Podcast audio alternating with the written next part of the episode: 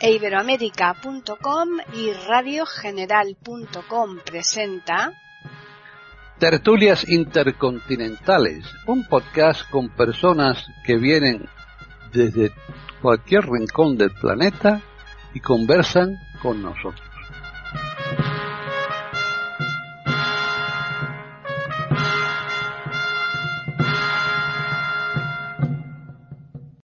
Bienvenidos otro día más a Tertulias Intercontinentales en iberoamérica.com. Soy Paqui Sánchez Galvarro. Hoy están conmigo pues los asiduos, los que están habitualmente, pero además tenemos dos invitados. Sobre todo una de ellas es eh, con carácter muy muy especial porque entre otras cosas es la primera vez que al menos conmigo eh, participa en una tertulia y el tema, desde luego, es bastante interesante. Voy a mm, saludar a los eh, habituales y después ya eh, decimos de quién se trata los dos invitados de hoy. Vamos a empezar con las damas y está, por un lado, Yamile Guzmán. ¿Qué tal, Yamile? Hola Paqui, muy bien. Aquí muy bien, desde Siches y preparada para disfrutar de esta tertulia tan maravillosa justo en este día de calor, de magnífico verano. Exacto, desde Siches, pero tú nos vas a hablar de el tema en cuestión pero de tu país, eh, cuando, cuando corresponda, ¿eh? Hablaremos de Colombia. Perfecto. Sí, sí, es colombiana. Exacto. Eh, por otro lado tenemos en Argentina, en Mendoza, la doctora René Escape. ¿Qué tal?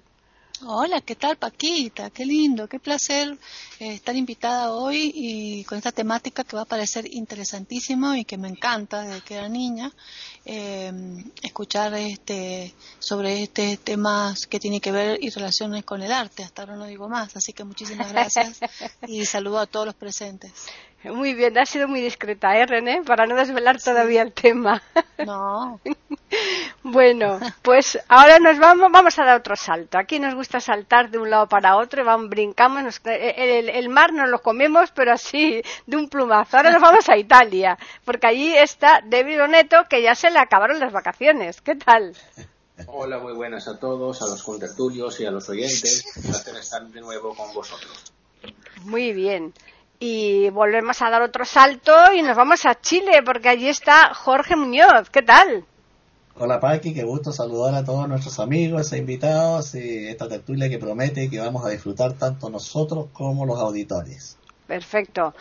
Y como siempre, yo dejo para último lugar a Gabriela Isa porque está aquí en España conmigo y me parece que es eh, lo correcto. Así que, Gabriel, ¿qué tal? Muy bien, Paqui, muy bien. Buenas tardes a todos encantados muy especialmente esta tarde con el orgullo de padre que voy a tener a mi hija con vosotros. Muy bien, ahora nos hablarás tú, ahora la presentarás. Eh, el otro invitado que decíamos para en esta ocasión, para hablar del tema que vamos a tratar hoy aquí en esta tertulia en iberoamérica.com es Antonio Perán, que él ha hecho varios podcasts sobre esta materia y nos parecía que era una persona idónea para que hoy eh, estuviera aquí eh, compartiendo este tema tan fantástico y mucho y bastante desconocido para muchas personas. Así que, ¿qué tal, Antonio? Pues yo encantado, como siempre, eh, de estar con vosotros. En esta ocasión es la segunda y, y, bueno, si me hubierais avisado un poquito antes, pues a lo mejor me hubiera preparado el tema un poquito más. Así que tendré que tirar de recuerdo. Seguro que no lo necesitas. Y para presentar a, la invitada de honor, mm, le vamos a dar, por supuesto, el gustazo, porque vemos que se le cae la baba, a Gabriela Isa, que nos diga de quién se trata. ¿Qué tal? Bueno, yo, yo es que no puedo ni hablar, porque es una verdadera cascada lo de la baba, pero creo que ella misma se puede presentar mejor. Gabriela, preséntate si quieres. Hola a todos, soy Gabriela, la hija de Gabriela Isa, y estoy muy emocionada de estar esta tarde con vosotros. Bueno, pues para nosotros es un placer enorme y además te lo agradecemos porque sabemos que tú nos vas a hablar hoy de la tabla india y vamos a tratar también el flamenco. Sí, así es. Bueno, hablar de dos cosas. Perfecto. Pues dinos así mm, lo más resumido que puedas, porque después ya empezaremos a preguntarte, ¿en qué consiste la tabla india? Es un instrumento de percusión de India eh, que se trata de dos tambores de diferente composición, uno de metal y uno de madera. Eh, el de metal parece una olla y el de madera es como un poco más estrecho, más cilíndrico. Tienen encima eh, en la piel, en la piel que utilizan para sonar, tienen encima de la piel una, un círculo negro que está hecho con arroz y con, con un mineral que tienen ellos. Eh, entonces por eso hacen una pasta eh, y este círculo negro se queda en el centro y le da una sonoridad especial tanto al macho como a la hembra que es como se le llaman a los dos eh, a los dos instrumentos por separado para diferenciar porque mm, se, toca cada uno con una mano no es como en el caso de los bongos que con las dos manos puedes tocar los dos tambores que van unidos sino que son dos tambores separados y se toca uno con una mano y el otro con la otra ¿Por qué hemos hecho esta combinación de tabla india y flamenco? Porque yo estudié tabla con un percusionista y tablista que vivía en Mallorca y estaba trabajando con mi hermana la mayor, con Ana. Y eh, me puse a estudiar con él eh, diferentes instrumentos de percusión afrolatina, eh, ya sabes, como conga, bongos, maracas, clave, guiro. Y después empecé a, a estudiar tabla con él en clases particulares. Eh, entonces, mm, este instrumento, la tabla, mm, en español se le llama tablas indias también, porque en todos los idiomas, tanto inglés, francés, alemán, la gente le llama tabla porque es el nombre que tiene en, en hindi, ¿no? Entonces, eh, yo estuve estudiando durante unos cuantos años y estuve tocando con gente de, grupos de folk. Eh, y el, flamenco se me presentó delante mm, mm, de una manera ocasional y como yo ya tenía bastante idea de rítmica después de haber estudiado tabla, cuando estuve en contacto con el flamenco y empecé a interesarme por escucharlo y por eh, verlo en la televisión, eh, me di cuenta de que entendía perfectamente la rítmica flamenca. Y era por los estudios que yo tenía de, de rítmica hindú.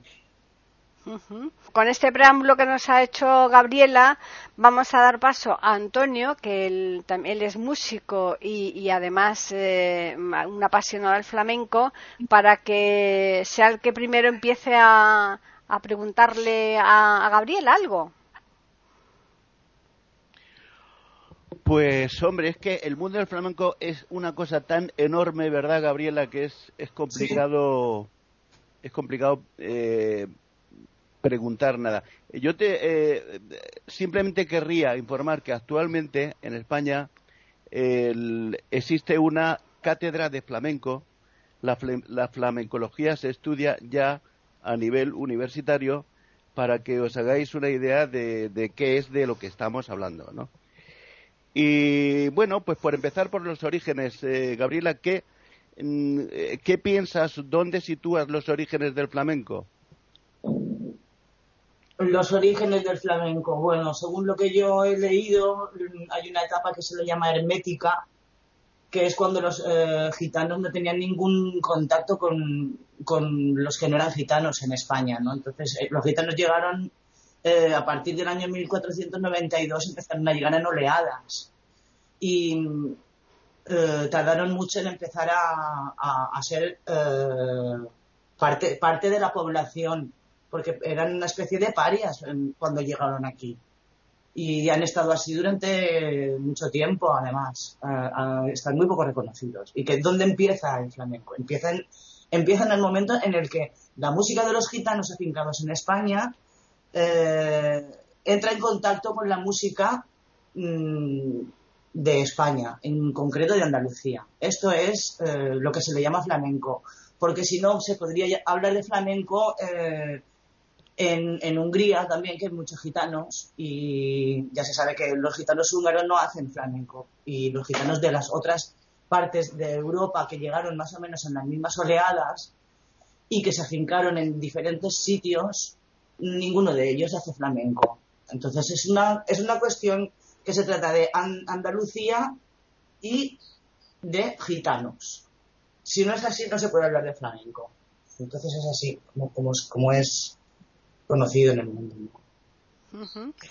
una, una pregunta sobre eso que dices. ¿Qué papel le das entonces a los árabes en, en el flamenco? Lo que hay que tener en cuenta es que cuando llegaron los gitanos, todavía había unos cuantos reinos árabes que perduraban en, en España, en lo que había sido al-Ándalus. Y teniendo en cuenta que ha habido regiones de España donde han estado los árabes ocho siglos, igual que han dejado eh, su huella en la arquitectura, en la agricultura, en la ingeniería y en tantas otras cosas los árabes, pues también la dejarán en la música, evidentemente. Está en, también está en Mallorca y, Mallorca no tiene nada de, flamenco, pero en Mallorca hay topónimos completamente moros y los, los cantes que se cantan en Mallorca, que se cantan en mallorquín, eh, los cantes de, la, agricultura recuerdan muchísimo a los cantes flamencos, de hecho, de estos cantes que, es, que, son, que son sin guitarra. O sea, hay una especie de sincretismo. Hombre, hay, una huella árabe en España muy potente y donde más potente es es allí. Pero no hay que olvidar que Mallorca misma también ha sido un reino, eh, un, reino árabe. O sea, hemos estado siendo árabes mm, en algunos lugares más siglos del tiempo que llevamos ahora siendo cristianos, señores. Están escuchando tertulias intercontinentales en iberoamérica.com. Bueno, pues vamos a empezar la ronda por los participantes habituales. Eh, vamos a comenzar por René. Bueno, muchas gracias, Paquita. En realidad estoy anonadada porque me fascina, me parece tan apasionante la temática y la eh, musical y tan típica y característica de España eh, uno dice flamenco, piensa automáticamente en España. Y sin embargo, está hablando acá Gabriela de todo un crisol que se está ido armando, ¿no? En, conjunto con varias civilizaciones, como todo lo europeo, ¿no? La mezcla de tantas civilizaciones. Pero mm, ahora ella habló de Andalucía. Eh, como mm, Andalucía tiene ocho provincias, yo como no como ubico bien la geografía española, eh, ¿todos los lugares de Andalucía o hay otros sectores, otras autonomías también en España donde el flamenco ha cundido? O, se ha desarrollado? Muy buena pregunta, sí, claro que sí. Está Extremadura, también es región flamenca por derecho propio, y la región de Murcia y las minas. Cartagena, lo mismo, sí. Ajá. Sí, sí. Bien. Eh, Jorge. Bueno, quisiera consultarle a Gabriela y también a Antonio si el flamenco tiene contactos rítmicos y melódicos con la música ritual de la India. No, lo que pasa es que mm, el flamenco tiene algo que en Europa eh, eh, es, muy es inusual, que es que tiene unos cuantos estilos que son de ritmos compuestos. La seguirilla, la solea, estos son ritmos compuestos, entonces son compases muy largos. Y esto sí que es más o menos eh, que se puede mm, hermanar con la rítmica hindú, porque la rítmica hindú, todos los compases que tienen todos son muy largos. Son compases de 16, 12, de 10, de, muchos tiempos, ¿no? Pero vamos, lo que pasa es que rítmicamente el flamenco se ha enriquecido de muchas otras cosas aparte de las que traía de raíz, porque las raíces son eh, eh, hindúes. O sea, eh, según lo que todos sabemos, los hindúes eran parias que habían eh, emigrado de la India o expulsados o, porque eso ya no lo sé, o, por, de motu propio no lo sé. La cuestión es que eh, que son de la India está claro porque además sus, rasgos y, el, la, cara, los, ojos, los rasgos, el color, eh, es de una raza diferente de las europeas, ¿no? Por ahí ya se puede ver que son de ahí.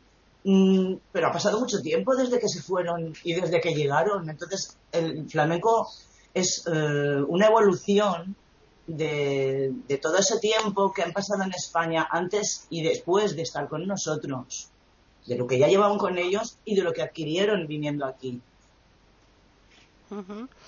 Davis.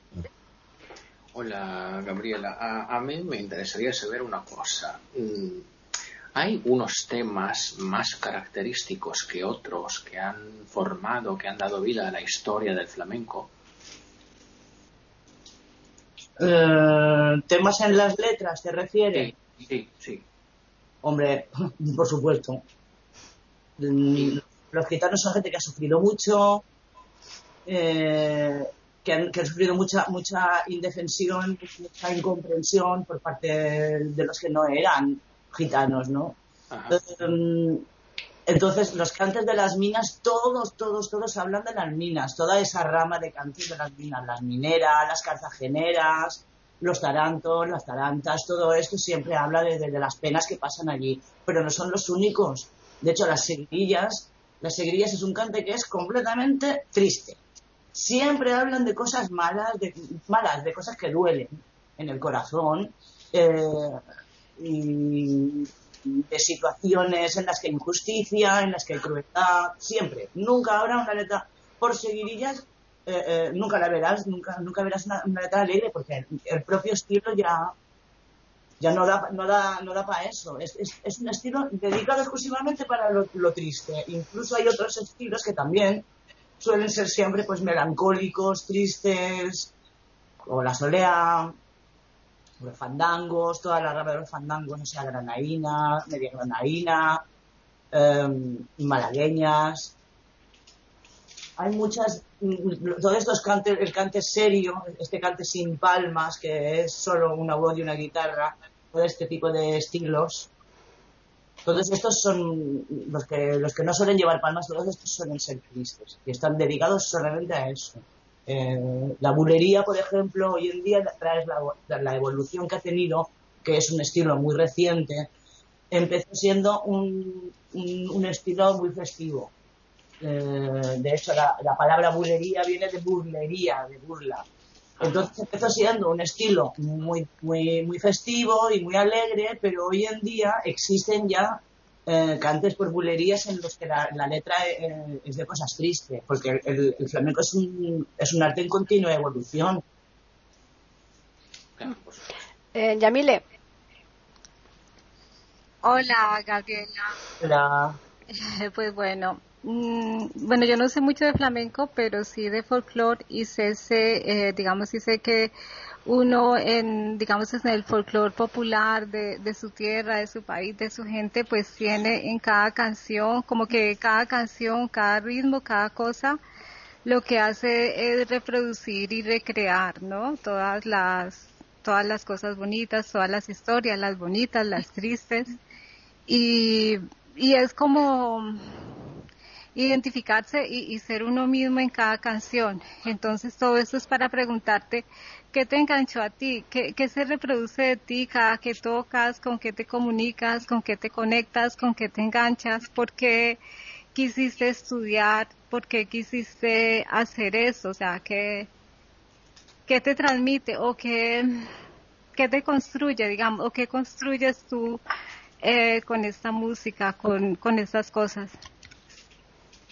Hombre, eh, a mí lo que pasa es que yo, siendo española, pues me daba bastante rabia y teniendo la mitad de mi familia, que son de Málaga, eh, por mi madre, pues me daba mucha rabia estar en Mallorca, en el sitio donde no tenía el flamenco como algo que, que, que lo ves desde pequeño. Y me daba mucha rabia como española no conocer nada de flamenco. Y esto fue un primer paso. Un, un segundo paso fue que yo estaba metida en la música cuando, cuando el flamenco se presentó ante mí. Y en esa época había muchos programas en, en, en, las cadenas de televisión, porque ya empezaban a haber muchas cadenas de televisión que antes no habían. Entonces hubo, fue una época en la que todas las cadenas tenían programas de flamenco y me pude beber mucho a través de vídeo. Entonces está la parte de la guitarra, que es muy interesante. Está la parte de las letras, también lo es el baile es también súper interesante. Es todo, es todo un, todo un compendio de artes en una sola. De hecho, un guitarrista no se le puede decir que sea un guitarrista flamenco auténtico si no domina las tres guitarras, que son la guitarra para cante, la guitarra para baile y la guitarra solista. Porque un toque de guitarra por soleá es muy diferente si es, o, puede tener partes muy diferentes si es em, una guitarra sola que una guitarra acompañando un cante o que una guitarra acompañando un cante y a un baile donde hay un montón de palmas y tal. Entonces, eh, el flamenco es, es, tan difícil de, abarcar que en una vida no, no, da de sí para eso, ¿no? Y fue lo que hizo que, que, yo, que yo dije, yo nunca voy a dominar esto. Por lo tanto, yo aprendí percusión, aprendí palmas, aprendí baile, aprendí cante, y bueno, la guitarra, ahora que ya no hago flamenco y ya no hago música, la guitarra es algo que lo tengo pendiente. De hecho, no hago ya música, no me considero como alguien profesional de la música y tengo pendiente aprender guitarra. Y tiene que ser guitarra flamenca, por supuesto. Gabriel. gracias. Bueno, yo, yo les preguntaría a Gabriela, ¿el flamenco es exclusivamente cante gitano, cante hondo, o el flamenco es otra cosa, además de no, hombre, claro, el flamenco es, mm, es la música de Andalucía, no es solamente cantajondo, también está eh, lo, alegre, o sea, el Jerez, mm, todo el mundo está por la calle cantando y bailando, y como Jerez es el, el lugar donde nació la bulería, todo es por bulerías y todo es alegría. Las alegrías, las, las sevillanas. Las alegrías son de Cádiz y las alegrías en realidad son jotas, jotas de Aragón, pasadas al flamenco, porque cuando empezaron las alegrías a sonar fue cuando era la guerra de independencia contra Napoleón, contra el imperio napoleónico, que vino gente de toda parte de España, eh, eh, se fue hacia Andalucía a, luchar. Entonces, el flamenco ha bebido de todas partes. Eh, de hecho, eso, las, las alegrías son jotas aragonesas, pero es que no es el único estilo que ha llegado de toda parte de España. Mm, cuando me, me, han preguntado, eh, el, flamenco es solamente de Andalucía? Mm, está Extremadura, está la región de, las Minas, Cartagena y Murcia, vale. Pero es que el flamenco tiene estilos que han llegado a ser flamencos por gente de España que los ha llevado. La alegría que hemos dicho y luego también está la farruca y el garrotín que son mm, estilos eh, de, raíces eh, gallegas, porque un farruco era un gallego emigrado a Andalucía. Mm. Entonces tiene muchísimas cosas. Luego está la, la, la petenera, es, es, un, es, un, es un estilo que, que, sus, que, sus raíces son eh, judías. ¿Sabes lo que te digo? O sea, mm, cada cosa, cada estilo tiene toda una historia alrededor. Y luego hay estilos que son, lo que te he dicho, sevillanas. Las sevillanas es el, baile folclórico de, Sevilla, que está englobado en el flamenco por alguna gente porque está muy aflamencado, pero en realidad es un baile folclórico. Lo mismo que tienen la sardana en, Cataluña, es un baile folclórico, es un cante folclórico, es, es otra cosa, es, regional, lo que llamamos baile regional. Pero claro, está tan aflamencado por estar dentro, justo del corazón de, del flamenco, que ya la gente lo considera flamenco, pero dentro de los artistas flamencos muchos dicen que un cante por, sevillanas o, por, o, un baile por sevillanas no es flamenco. Y lo dicen muchos, muchos. O sea, no, no sé cuántos dicen que sí lo es y cuántos que no, pero hay mucha también controversia dentro del flamenco. Siempre ha habido gente discutiendo unos con otros. Cuando salió, ¿cómo se llamaba aquel? Ya no me acuerdo. El Pepe Marchena Cuando salió Pepe Marchena, los puristas del flamenco decían que no cantaba flamenco y ahora es, eh, eh, es, uno de los que está en la antología. ¿Por qué? Pues porque en su momento era tan, tan peculiar su manera de cantar que, los puristas decían que no, era, flamenco. Lo mismo le pasó a Camarón y a Paco de Lucía y, a, y, a, Manuel. Les decían que, hacían, que, que cantaban por jazz solamente porque hacían una especie de síncopa en una palma que ponía cantando una cosa que siempre se había cantado de otra manera. O sea, hay tanta gente discutiendo que menos mal que han hecho la cátedra de flamencología, como decía antes, siempre han estado todos discutiendo sobre el flamenco. Y claro, no te puedes poner de parte de uno o de parte de otro, también tienes que ponerte tú a pensar qué problema. Está vivo, está vivo y además. Claro, qué problema hay ahí. A lo mejor es que la misma gente quiere estar discutiendo todo el rato. Y, y a, a, la larga, pues, pues mm, no se hace más que tener dudas de por qué estás así, por qué estás así. ¿Es minoritario? ¿Consideras que es minoritario? Completamente. Completamente. La prueba de que es minoritario. ¿Cuántos programas de flamenco hay ahora mismo en la radio en España? ¿En, la, en la tele en España? No hay nada. Nada. No hay nada, absolutamente, papá. Quiero preguntarle a la gente por la calle lo que es el flamenco. No te lo saben decir. Te tienes que ir a Andalucía. allí, sí que, allí sí que, aunque sea un rapero, te voy a decir lo que es de pe a pa, pero en el resto de España, no. ¿Y en Cataluña, lo que es la rumba catalana? Bueno, Cataluña es otra región flamenca aparte por derecho propio. ¿Por qué? Pues porque durante la revolución industrial, que fue bestial en Andalucía, fue gente de todas partes de España a trabajar, por lo tanto llevaron su música. Y además, eh, Barcelona entonces empezó a tener ya un millón de habitantes, cosa que aquí, en este país, bueno, en ese momento no había ningún sitio que fuese así. Barcelona era un hervidero y ahí, en todo ese hervidero, fue donde nació Carmen Amaya, que es la estrella fundamental del flamenco y es una gitana catalana. Es una gitana catalana. Nació en la playa de Somorrostro y eso está en Barcelona. ¿Y quiénes están ganando desde hace varias décadas eh, los concursos de flamenco nacional? Los catalanes, los, los charnegos, los hijos y nietos, ahora mismo ya, de los emigrantes que fueron a Cataluña cuando, ¿sabes? Cuando, cuando, cuando empezó, mm, después de la posguerra, cuando empezó eh, eh, a ponerse a, a, ponerse como se, como se ha puesto en plan moderno, ¿no? Porque ha tenido dos, dos oleadas de gente que ha ido a trabajar allí de fuera, la revolución industrial y luego la, la segunda mitad del siglo XX. Bueno, vamos ahora a continuar con este tema interesantísimo aquí en iberoamérica.com, esta tertulia que estamos haciendo fundamentalmente con Gabriela Isa como eh, invitada especial y también con Antonio Perán, que es al que le vamos a dar ahora turno, por si los que estáis aquí como asiduos queréis preguntarle. Pero voy a empezar yo. Antonio, los palos de flamenco, ¿qué es un palo del flamenco?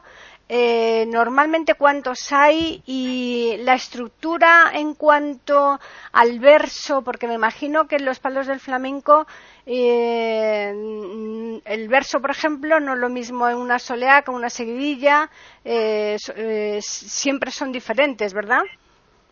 Sí, bueno, vamos a ver. la definición de palo flamenco, para entendernos, digamos que palo es modalidad de modalidad de cantar flamenco. ¿Cuántos palos hay? Cientos, cientos, y seguramente me quedo corto. lo que ocurre es que estos palos están agrupados, valga la redundancia, en grupos, en, en grupos flamencos. Entonces está el gran grupo de la soleá, que no tiene nada que ver con la soleá, bueno, tiene que ver todo con la soleá, porque la soleá es, una, es uno de los palos que está dentro del gran grupo de la soleá pero es que dentro del gran grupo de la Solea hay pues, 40 pues, o 50 palos tranquilamente, ¿no?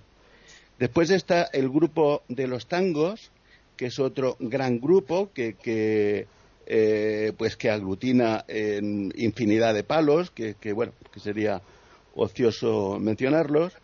Después está lo que se llama cante sin guitarra, el que también tiene cantidad de palos, pues el que todos tenemos en mente es el, martinete. Después está el gran grupo de la seguirilla, que también, pues que tiene otra serie de, que aunque se llame seguirilla, pero bueno, tiene palos como por ejemplo las serranas que están dentro de ese gran grupo. Después está el gran grupo sudamericano. En definitiva, eh, los palos son cientos. Yo el flamenco lo contemplo desde un punto de vista amplio. ¿eh? Eh, decía Chacón, Chacón que fue uno de los primeros eh, de los primeros grandes flamencos. Para Chacón, flamenco eran dos o tres palos y punto. ¿eh? lo que lo que en ese momento se llamaba cantejondo, la debla, algunos cantes sin guitarra, el martinete, la soleá, la seguirilla y, para de contar. Mm, yo, evidentemente, no soy quien para estar de acuerdo o en desacuerdo con, con Chacón a nivel, digamos, de importancia, de autoridad, pero tengo mi opinión. Yo contemplo el flamenco como un, desde el punto de vista amplio, amplio. Y desde el punto de vista amplio, el flamenco es amplísimo. Para mí, las sevillanas sí están dentro del flamenco. Es un palo del flamenco, un palo, si se quiere, menor del flamenco, lo mismo que la rumba está eh, dentro del flamenco y lo mismo que tantos y tantos palos que digamos que eh, habría gente que, bueno, hay, hay mucha gente que de hecho le, llama flamenquito a ese, a ese tipo de cosas, ¿no? Como decía Gabriela, el flamenco a lo largo de su, de su historia, mm, eh, realidades sobre realidades definitivas sobre, sobre, el flamenco hay muy pocas, hay muy pocas. lo que sí que es cierto es que el siglo en el que estalla el flamenco es el siglo XIX. para que os hagáis una idea, la guitarra flamenca aparece con Patiño pasado 1850 y después de, Patiño, que bueno, Patiño simplemente es un pionero, Patiño no fue un guitarrista, se le recuerda por eso, simplemente, pero dentro, después de, de Patiño ha habido cuatro guitarristas que, han sido el alma de la guitarra flamenca, que han sido Ramón, Montoya, el niño Ricardo, Sabicas y últimamente Paco de Lucia. Esos son, ¿por qué se les llama los puntales del flamenco? Pues porque han sido capaces de incorporar cosas al flamenco que se han hecho flamencas. Antes de ellos no había cosas que, bueno, el flamenco no las contenía. O sea, por ejemplo, hasta Patiño en el flamenco el pulgar no se usaba. O sea, se usaba el rasgueado y para de contar. O sea, eh, se cantaba flamenco como el que canta eh, el porón pompero en una excursión de estudiantes, ¿no? Y, poco más, ¿no?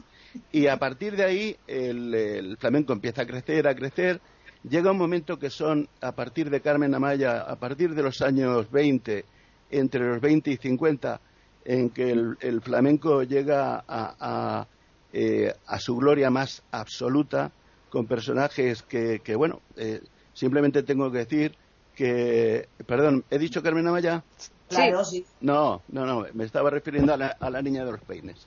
Ah, eh, para que os hagáis una idea, la niña de los peines y su obra está declarada como un monumento histórico, artístico y cultural en Andalucía. Es la única persona que lo tiene y realmente si algún día se os ocurre, entenderéis por qué. Lo hace muy bien. A mí particularmente no me gusta la voz de, esta mujer, pero la verdad es que cantando es una absoluta maravilla. En cuanto musicalmente hablando, el flamenco se compone eh, o se canta, porque hay muchas cosas que no tienen, vamos, que no tienen ni, ni, música ni música escrita, se, se, canta siempre en compases ternarios.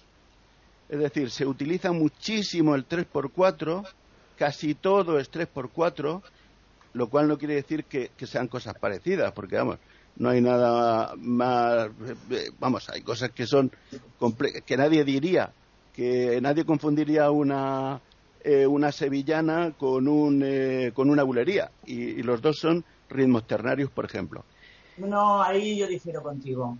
La sevillana es un ritmo ternario, pero la bulería es un ritmo ternario binario. Y dentro del flamenco hay ritmos cuaternarios. Y sí, sí, sí, a eso vamos. Entonces, eh, dentro, el, estaba diciendo que el compás, el compás que más abunda, que más abunda, es el, eh, los compases ternarios. hay un grupo que todo eh, se escribe en, en compases binarios. Binarios incluye los cuaternarios que es el grupo de los tangos. El grupo de los tangos eh, son eh, compases binarios, ¿no? Y no sé, eh, lo que queráis saber, porque lo que queráis saber, porque vamos. Bueno, pues si queréis, que... queréis que hagamos una ronda, ¿tenéis alguna pregunta para Antonio para hacer alguna ronda o seguimos con Gabriela? Yo quisiera, perdón, Paqui, hacerle una consultita a Antonio. Perfecto. Que tengo entendido que además de interesado en la música, también eh, en la literatura y en la poesía, entonces quiero preguntarle, el poeta Federico García Lorca reflejó en buena parte de su obra el alma gitana. Además, él era un músico extraordinario, pianista que se creía que iba a sustituir a Isaac Albéniz y se dedicaba a la música. ¿Dejó Lorca canciones de este tipo flamenco en su vida artística o no? Están escuchando tertulias intercontinentales en iberoamérica.com.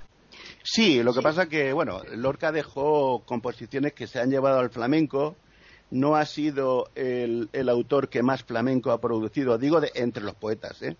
porque no necesariamente se tiene que ser un gran poeta para escribir una gran canción de flamenco, ¿no? Entre los grandes poetas no ha sido el, el poeta que más flamenco ha escrito, a mí, por ejemplo, escribiendo flamenco me gusta muchísimo más Manuel Benítez Carrasco. Eh, y a otro nivel, porque es ya más dentro de la canción española, Rafael de León, ¿no?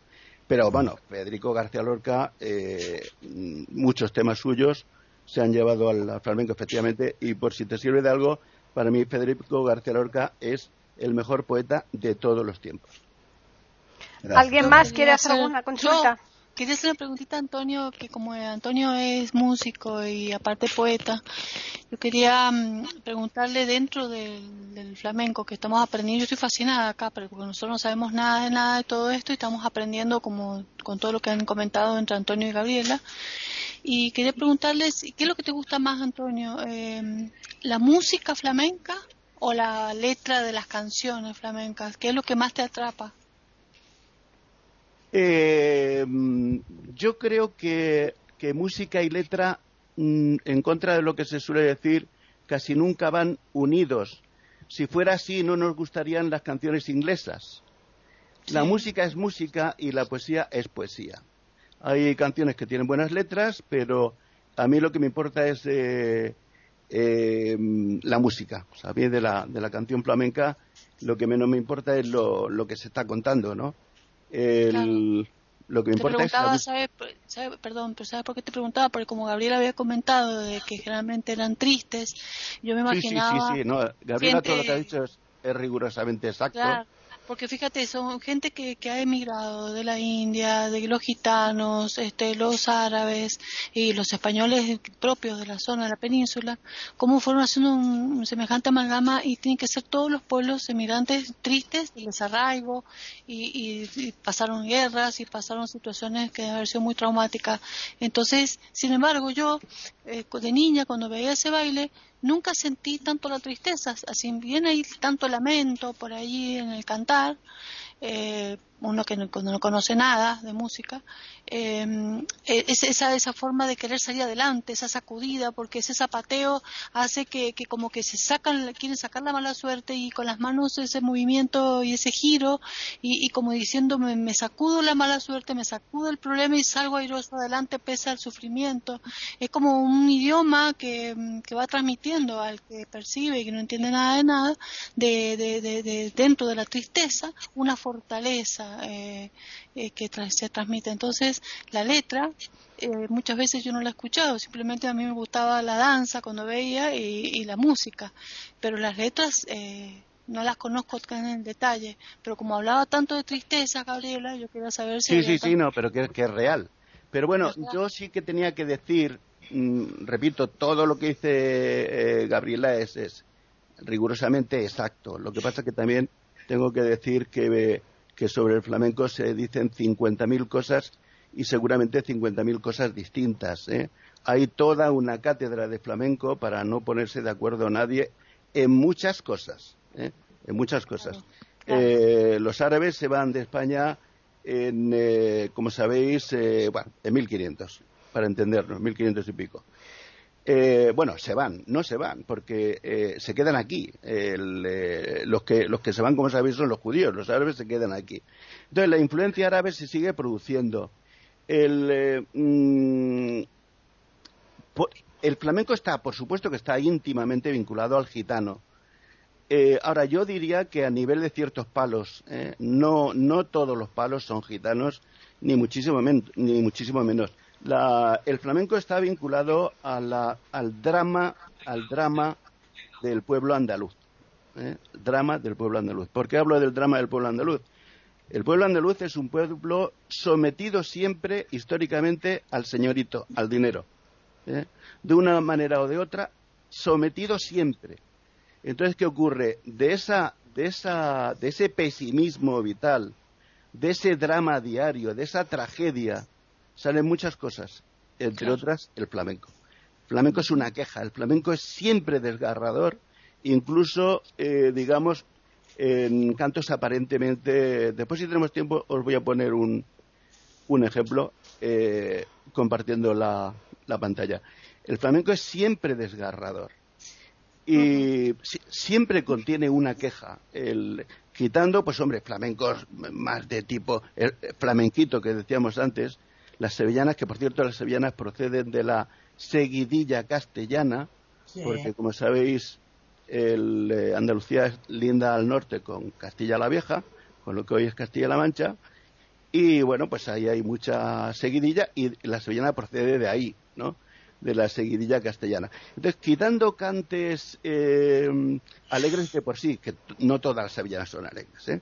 Cantes alegres de por sí, el, el flamenco es siempre triste, siempre desgarrador, es siempre una queja, es una, una queja amarga de la perra vida que les ha tocado vivir, ¿no?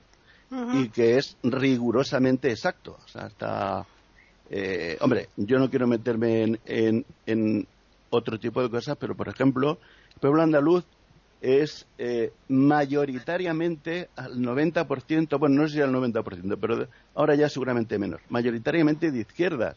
Esto no es casual. Esto no es casual, es que cuando llega la democracia, el andaluz tiene la oportunidad de decirle al señorito basta, ¿no?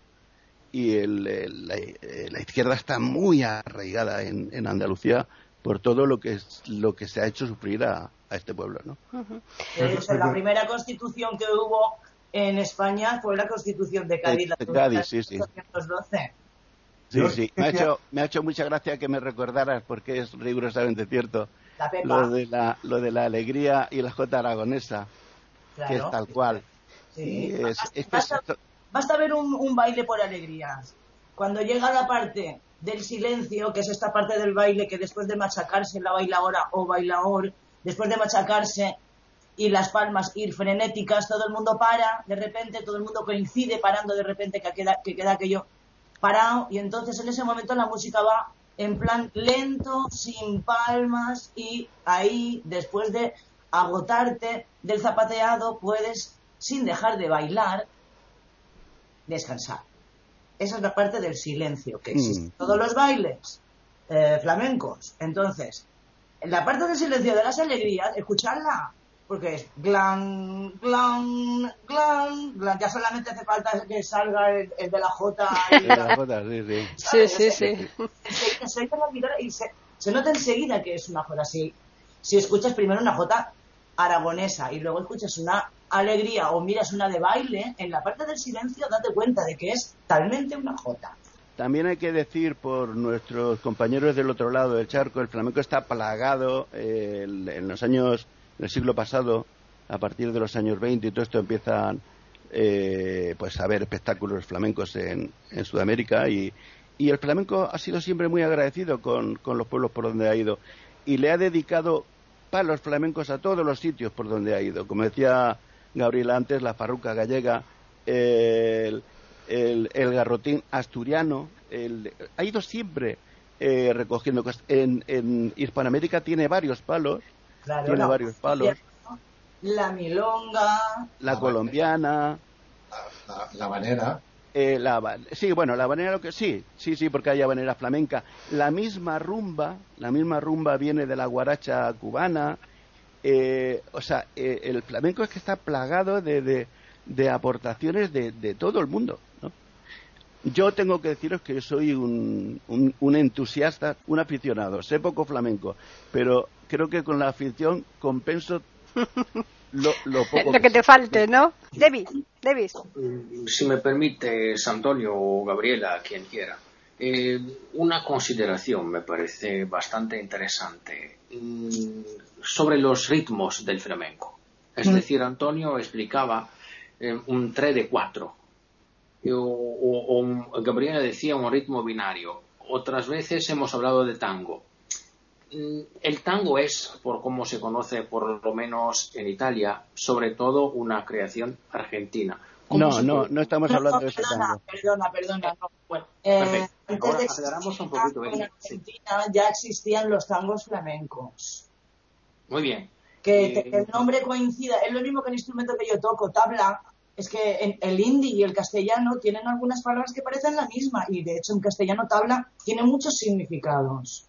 Así que lo de tango no tiene que dar lugar a confusión a gente que no sea de aquí porque se creen que tango es solamente argentino. Existe el tango argentino y existe el tango flamenco. Y existe el tango clásico.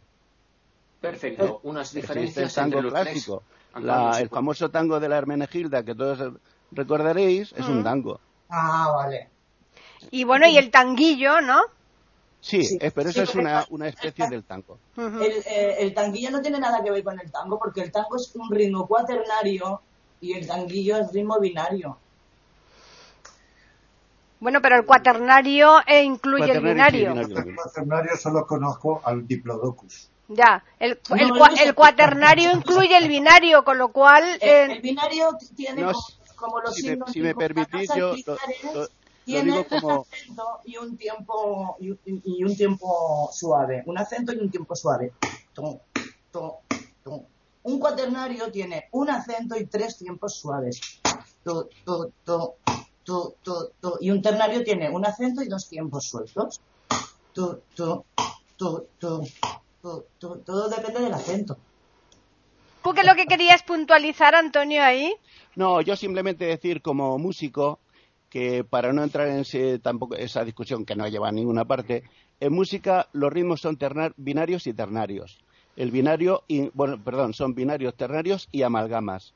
El binario incluye al cuaternario. ¿eh? Eh, lo mismo que el ternario incluye otro tipo de compases que, que, podrían ser binarios, como es por ejemplo un 6x8, pero eh, impera lo que es el, lo que decía Gabriela, el 1, 2, 3, 1, 2, 3. Siempre que podáis en una canción, en lo que sea, interiormente hacer 1, 2, 3, 1, 2, 3, 1, 2, 3, eso es ternario. Se escriba como se escriba. Siempre que podáis hacer en una composición 1, 2, un, dos, un, dos, un paso doble, por ejemplo, eso es binario. Se escriba como se escriba. Los binarios pueden ser dos por cuatro, pueden ser cuatro por cuatro, o con pasillo, pueden ser eh, de distintas clases, pero genéricamente se les llama binarios. ¿eh? Hmm. Eh, repito que no es, no es por polemizar, es simplemente por asentar las cosas, ¿no? Yamile, ¿tú querías hacer alguna consulta antes de empezar con Gabriela nuevamente? Sí. Cuenta. Eh, sí, gracias. Bueno, para Gabriela o Antonio, cualquiera de los dos, que conste que no tengo ni idea de lo que voy a hablar y que entonces todo se me vale. Pero en Cali, eh, nosotros, por ejemplo, asociamos el flamenco a figuras que para nosotros son muy cercanas como eh, Diego el Cigala, como mm. Azúcar Moreno, bueno, de los que me acuerdo. Digamos, me imagino que pues ya son contemporáneas. Lo que quiero saber, eso qué palo es, eso ¿Eso cómo se ubica en todo, todo ese universo que ustedes están planteando allí? Las Azúcar Moreno son eh, música, música moderna muy aflamencada porque ellas son gitanas. Y claro, lo que ellas hacen es flamenco, pero muy moderno. No es el flamenco este que hace Diego el Cigala. ¿Y qué diferencia hay? Bueno, Diego el Cigala suele estar siempre acompañado de una guitarra. En cambio, Azúcar Moreno no suelen estar acompañadas casi nunca de ninguna guitarra.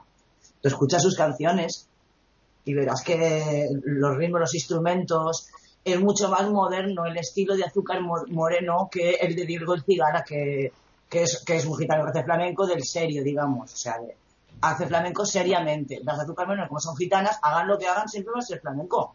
Aunque te estén cantando My Way en inglés. ¿No entiendes? Porque ellas son gitanas.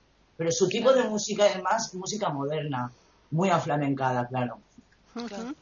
Bueno, pues yo creo que es el momento oportuno para hacer una demostración no solamente del cante, sino también de cómo tocar la tabla india.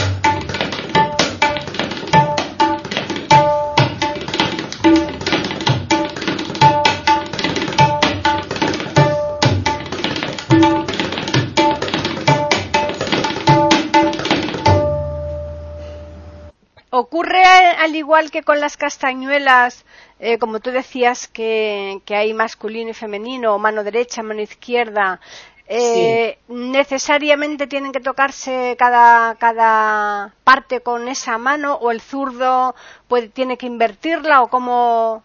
Yo como zurda y, y eso es porque no en la India a lo mejor me la pidan de ver una mujer eh, occidental y encima zurda ponerse a tocar un instrumento suyo antiguo, pues no sé qué les habría parecido, porque esto desde hace 30 años, ¿me entiendes? Que yo empecé hmm. a hacer esto.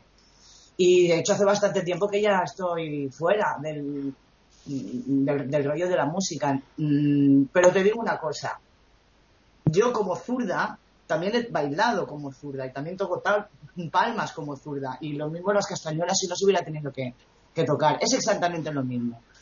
Simplemente, si uno toca la guitarra como zurdo, pues le va a dar la vuelta y la va a Y ya está, claro. Esto, es lo mismo, porque son dos tambores. Lo que pasa que eh, el, tambor macho es el que suena más agudo, que es el que se llama tabla o nayan. Y el, tambor hembra, que es el gordo, el de, el de metal, es em, el que se llama dugi o bayan, es el que manda. O sea, en, en las tablas, el que manda es la hembra y casualmente es el tambor que tiene mm, la voz más, más grave, ¿sabes? El sonido más grave. Es un poco raro porque normalmente pues tendría que ser al revés, pero... Eh, y bueno, lo que tiene la tabla es que los dos tambores hacen una melodía paralela. Porque son dos melodías diferentes, pero van paralelas. Entonces es muy difícil de explicar si no, si no tienes el instrumento delante eh, y yo te recomiendo esto, que mires tabla solo en, en, YouTube. Te saldrán muchos haciendo tabla. Y otra cosa que tiene es que eh, en la música clásica hindú em, hay una parte que es obligada cuando se ejecuta una pieza, hay una parte obligada de improvisación. Entonces, como en el jazz, eh, en la música clásica hindú, em, se aprenden patrones diferentes y luego se memorizan para ir combinándolos y poder improvisar. Entonces estos patrones, como los compases son muy largos, los patrones, ellos los, escriben, no los escriben en un solfeo como el nuestro, sino en, una especie de solfeo bastante más básico, pero que igualmente sirve. Entonces, eh, cuando un tablista va a hacer un solo, antes de hacer ese solo, lo dice eh, vocalmente. Entonces lo ejecuta, digamos, vocalmente para que el auditorio sepa qué es lo que va a hacer en el solo. Y esto es muy especial, muy especial. Porque la música hindú es una música que es eh, eh, un mundo aparte. De hecho, los hindúes dicen que la música occidental está mal, que, mm, está mal afinada. y, eso es porque ellos tienen 22 subdivisiones dentro de una octava. Esto mm, para explicarnos. Nosotros dentro de una octava de do a do do, re, mi, fa, sol, la, si, do, tenemos 12 subdivisiones entre semitonos y tonos. 12 subdivisiones, eso es lo máximo que nosotros hacemos. Ellos hacen 22 subdivisiones dentro de una octava. Porque hacen tercios de tono y cuartos de tono. Ya. Entonces, tonalmente no sé, es muy extraña su música, pero es que rítmicamente una tabla equivale a un batería y un bajista juntos.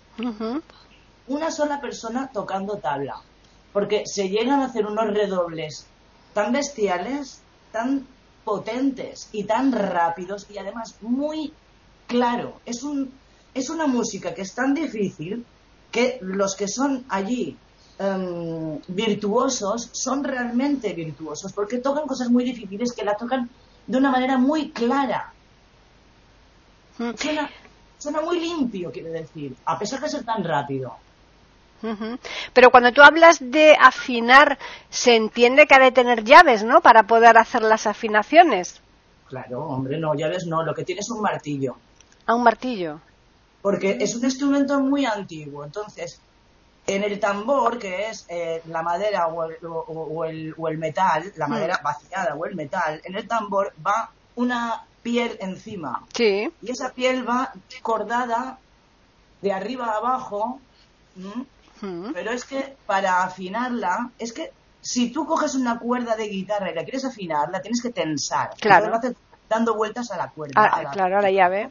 Para tensar, dar la, dar la, vuelta hacia un lado y para destensar, dar la vuelta hacia el otro lado. entonces, en el caso de la tabla, la piel la tiene puesta Y si yo la quiero tensar, lo único que, lo que tengo que hacer es, eh, eh, pues eso, hay que darle martillazo.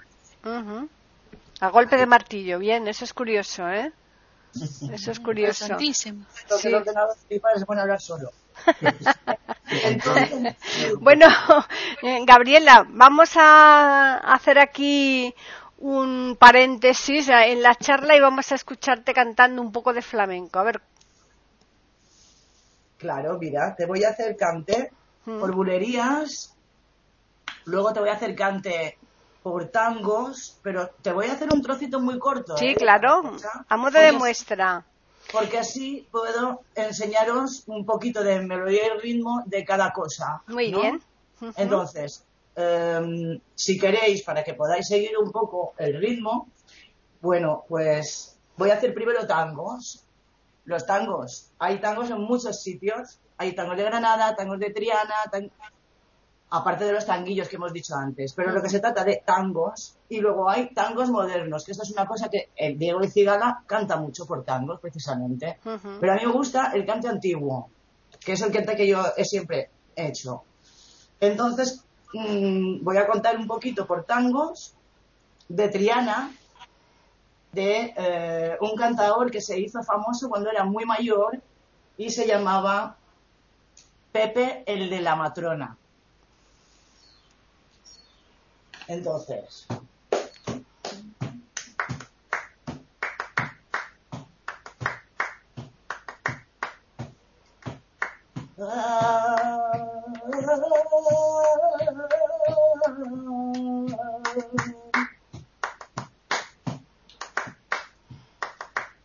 Mi madre me lo advirtió, mi madre me lo advirtió, que ningún forasterito yo me diera conversación. La, la, la, la, la, la, la.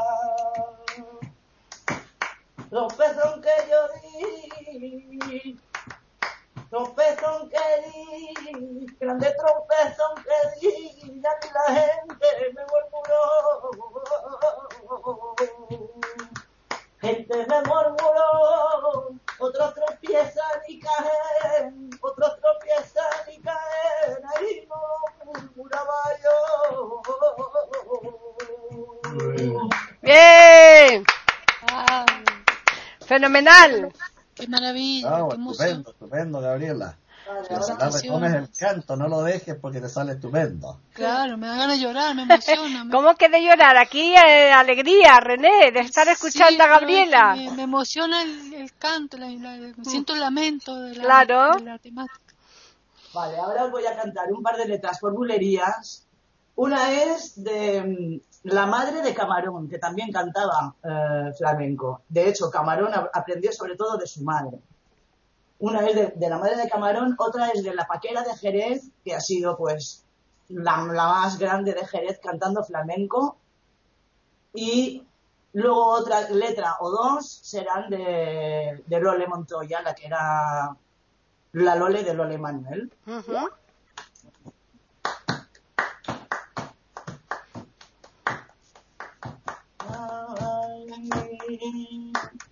Y con la mancha que llevo en la frente murmura la gente que yo soy pecadora. Mientras yo me metí en mi pecho, mientras que en mi pecho la traición me llora. Ay, tú no digas que soy ingrata. Si a mí una traición me hiere, me fijo. Si alguien lo mata, ya sabe que el hierro muere. Llevo en la frente murmura la gente que soy pecadora.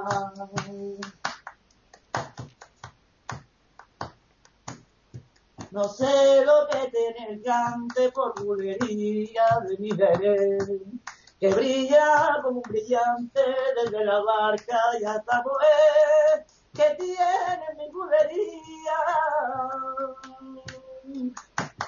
Que cuando suena el compás, en la noche se vuelve y Andalucía se echa a cantar.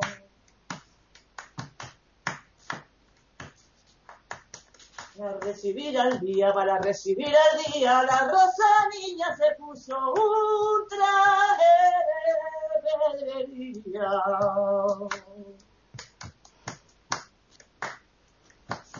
sentado en el río, sobre un viejo tronco vi que un pajarillo quería cantar, pero estaba el tronco, lloraba de pena. Lloraba de pena y en mi lado le di de beber agüita del río con hoja de menta. Muy bien. Bravo, Excelente. Muy bien las bien, bulerías. Fenomenal. Otra, otra. Bueno, eso, eh, vamos a ver, esto la tenemos que invitar un día para Platicando, que es el podcast adecuado de la música. Esto es una excepción que estamos haciendo eh, aquí en Tertulia porque evidentemente no, no, no es un podcast de música, pero claro, ¿cómo nos vamos a privar de, de que Gabriela nos hiciera estas interpretaciones en directo, que es todo un lujo? No, no, yo es que quería poneros, poneros en, en, en mise en scène, eh, dicen los franceses. O sea, el canto flamenco, gitano, cantejondo, uno imagina el cantaor, la cantaora agitanada, ya sabéis, el pelo, el pelo negro, el pelo negro, estirado, las facciones. Pues imaginaros a Gabriela que es rubita, ojos azules, delicadita de cuerpo. Es la antítesis de la gitana.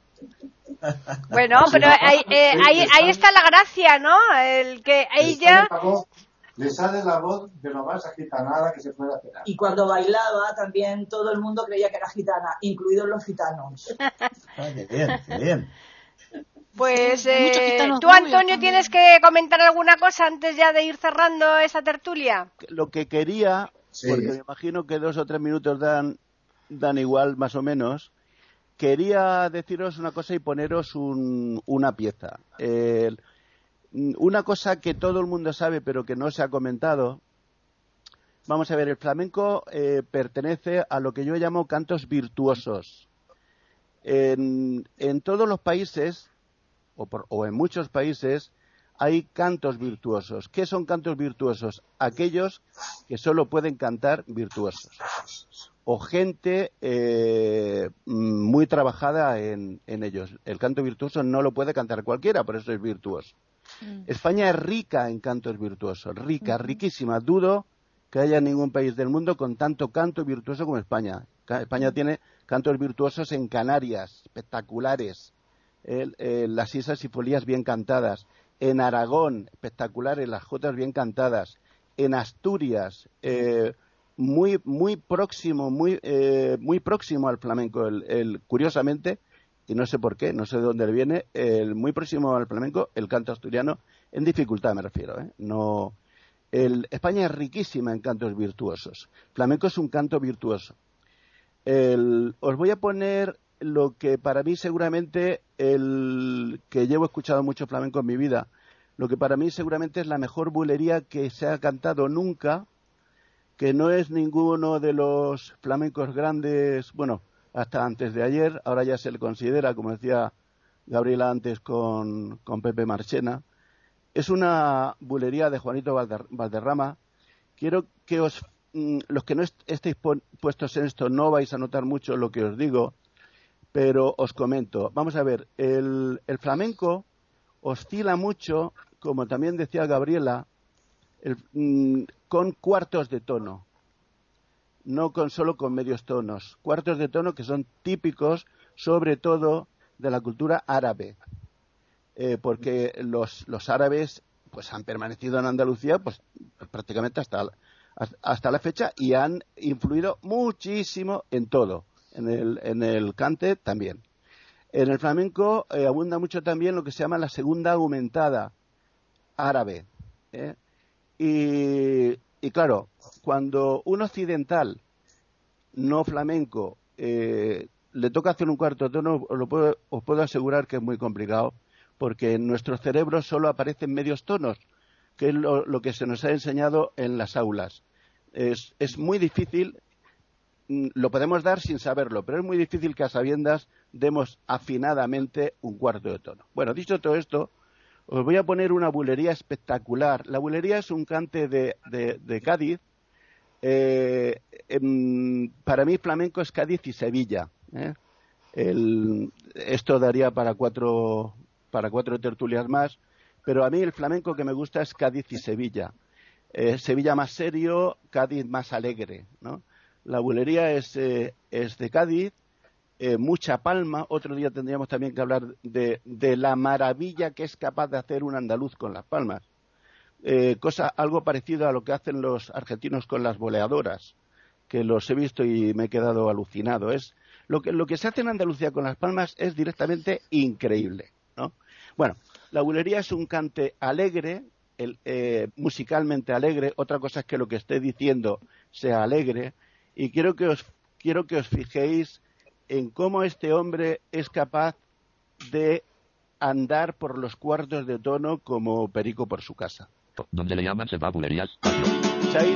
Sí.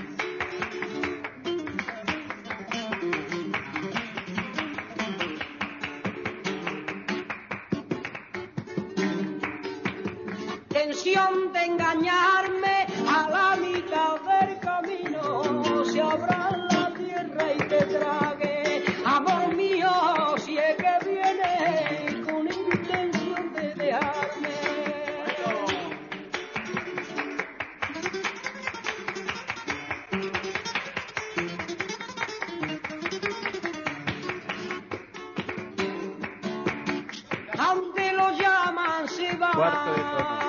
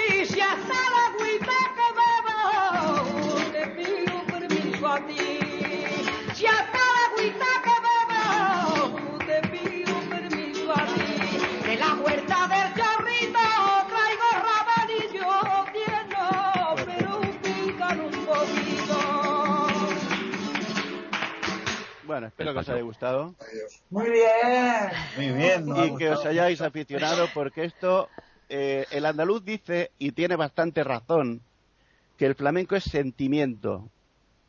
Eh, yo soy de Murcia, eh, tengo mucho por, por, por tierra, mucho que ver con el flamenco, porque como sabéis es una provincia limítrofe de Andalucía, Murcia, Castilla-La Mancha y Extremadura. Y yo os puedo decir que la gente andaluza, murciana, extremeña, tal, cuando oye una guitarra, la sensación que siente es como si algo se le rompiera en el interior. Eso no le pasa a nadie si no se han mamado el flamenco. Pues yo lo que creo es que los oyentes que nos están escuchando, seguro, entre tantos, que algunos eh, a partir de ahora sí que van a escuchar flamenco. Los que no lo hayan hecho, seguro que después de, escuchar a Gabriela y a Antonio, eh, hemos captado a bastantes aficionados. ¿Qué os parece a vosotros? Me parece, perdón, Claro que sí, señor. Perdón, compañero. Yo quisiera que la madre de la criatura os saludara, que está aquí también babeando todo lo que puede. Hombre, por supuesto, Charo. ¿Y qué tal? Yo quiero preguntar, perdón, Paqui, a mí me impresionó la voz pastosa y sensual de Gabriela, que me remontó a Alfonso X el Sabio y las torres españolas resistiendo el azote del viento. Y quiero saber si hay canciones con ella en YouTube para poder escucharla. No, no, en YouTube solamente salgo tocando tabla. Y además es que ni siquiera lo que se oye no es lo que estoy tocando yo. Eh, me puedes ver en YouTube eh, eh, y puedes ver el instrumento de la tabla. Eh, ciego como En tu voz, la que Bueno, pero seguro, seguro que Gabriela tiene cosas grabadas y desde luego nos las compartirá para que nosotros podamos hacer algún podcast, ¿eh? Sí, tengo una, tengo una cosa, tengo una cosa que tiene calidad. Lo que pasa que es flamenco rock. Da igual, no importa. Pero en definitiva eres tú cantando. sí, salgo yo cantando. Claro. Esto sí. ¿Eh? Pues felicidades a tanto Charo como a Gabriel, ¿eh? No tengo ningún mérito yo. Os voy a decir un poco cómo serían eh, unos ritmos eh, para que veáis el, solfeo hindú. A ver, cuéntanos. Perfecto. Dati te dati te que na dati dage te na que na dati te dati te que na dati dage te na tere que te dati te dati te que na dati te dati te que na dati te dati te que na dati tere que te dati tere que te dati Uy, eso a lo mejor ha dado lugar un poco al... Al tortico, son amalgamas. Sí. ¿No? Sí, son amalgamas, son amalgamas que, se van tocando seguidas. Eh, eso le preguntó una vez que estuvo en la radio y, el, y la persona que le, que le estaba haciendo la entrevista le dijo, me estás tomando el pelo.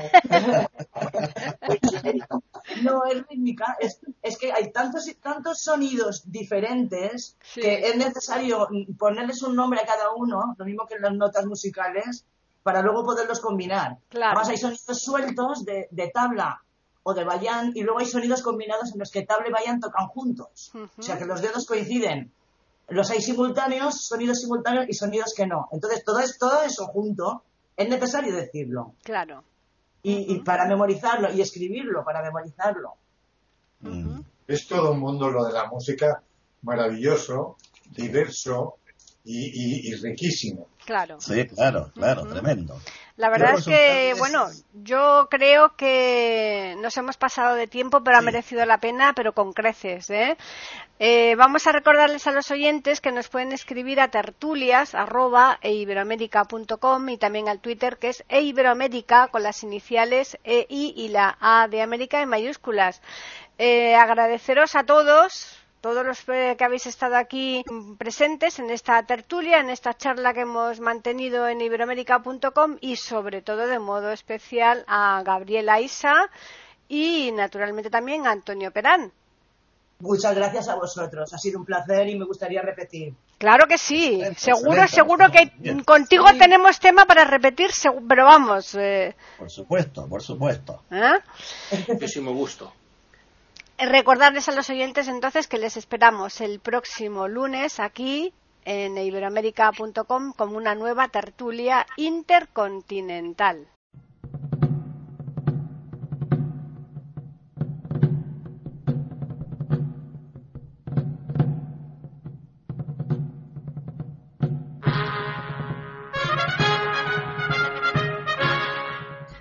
Acabamos de ofrecerles el podcast de tertulias intercontinentales. Aquí en iberoamérica.com y radiogeneral.com. Regresen la semana que viene para un nuevo episodio. Hasta la próxima semana.